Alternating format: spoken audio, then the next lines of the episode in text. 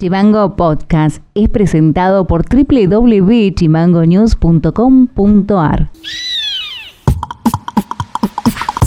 Buenos días, buenas tardes, buenas noches. No te sabría decir según el horario que estés escuchando este podcast, querido. Este es el resumen informativo del día 21 del 3 del 2022 y estas son las tres más. El intendente de Ushuaia, Walter Buoto, tomó juramento a 18 funcionarios que asumieron sus cargos hace más de un año o de forma reciente. Se destaca la creación de la Secretaría de Estado de Malvinas, que estará a cargo del combatiente Daniel Arias. Silvina Alejandra Velo reemplazará a David Ferreira, actual secretario en turismo. También juraron subsecretarios y subsecretarias. Además, en el mismo acto que convocó a sindicalistas, a la diputada Jutrovich, legisladoras y concejales, se presentó el plan de obras públicas para el 2022, que ya muchas de las obras vienen en diferentes procesos desde hace más de dos años. Desde hoy y hasta el viernes se mantiene vigente el dispositivo de vacunación contra el COVID-19. En Ushuaia se vacunará sin turno previo en el horario de 14 a 18 horas en los CAPS número 5 y CAPS número 9. En todos los CAPS se atenderá a niños y niñas por demanda espontánea para colocación de primera o segunda dosis exclusivamente, de lunes a viernes en el horario de 10 a 18 horas. En el centro de excombatientes se vacunará hoy lunes, el miércoles y el viernes en el horario de 8.15 a 12 del mediodía. Y con turno previo en todos los CAPS, Río Grande se vacunará también por orden de llegada, sin turno previo en el hospital regional. Y en los centros de salud, por supuesto. En Tolwyn se vacuna los días viernes con turno previo y los turnos se pueden gestionar presencialmente en el servicio de admisión. De un informe del Ministerio de Trabajo de la provincia se desprendió que el momento más crítico de la pandemia durante el segundo trimestre del 2020, 20.000 personas que tenían un empleo dejaron de tenerlo. El tercer trimestre del 2021, Tierra del Fuego cerró con un 4,8% de desocupación. Noti Audio.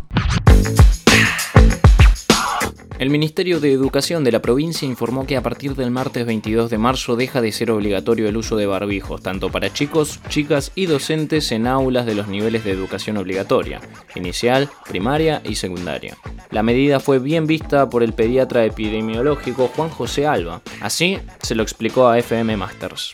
Sí, a mí me parece totalmente coherente y, lógico. Lo venimos diciendo ya hace varias semanas que no, no a mi criterio no, no tenía mucho sentido el uso del tapaboca en, las escuelas cuando en otros espacios ya estaba totalmente, eh, ya no se estaba usando ningún tipo de protección. Y sobre todo porque, digamos, ese tipo de, cuidados como el uso del barbijo eh, funcionan en un combo, ¿no? Entonces, el año pasado cuando estábamos en una situación de aislamiento social, que nos quedamos en casa, que había distanciamiento, cuando nos salíamos nos estábamos a dos metros de, la otra persona, estaban los restaurantes cerrados, estaban las escuelas cerradas, íbamos por turno al supermercado, bueno, mm. en, ese concepto, digamos, los eh, barbijos a mis criterios funcionan, pero digamos, cuando ya todas las otras medidas están dadas de baja, no, no, no el impacto del, barbijo termina siendo totalmente marginal, entonces me parecía que era una situación em, incómoda para los chicos y sobre todo injusta cuando nos podíamos juntar en un boliche o en un bar los adultos eh, o en un espacio público, en un gimnasio, en un galpón, en un evento, en una reunión política y los chicos tenían que seguir usando el barbijo, no, no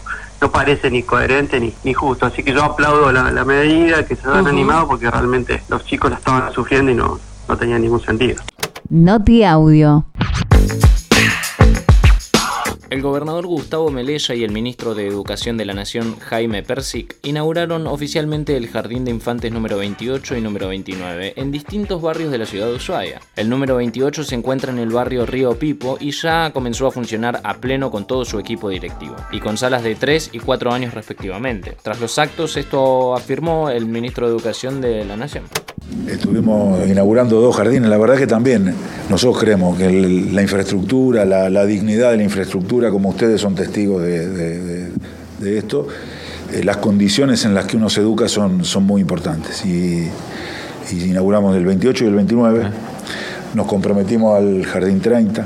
El Gobierno Nacional tiene una política muy fuerte de, infraestructura eh, escolar Eh, y creemos que, que, es muy importante llegar a todos los chicos, que todos los chicos de 3, de 4 y de 5 tengan su lugar en el jardín. Es el comienzo de, de la educación, es el primer contacto con, con el Estado, con la sociedad, es el primer contacto con la alfabetización inicial, es el lugar donde los chicos aprenden en igualdad de condiciones su primer contacto con la lengua escrita, con la oralidad, y eso iguala para arriba, eso lleva para arriba, a, eso es calidad educativa. ¿no? Un, país que tiene todos los chicos de tres, todos los chicos de cuatro, tiene más calidad educativa, es así eso.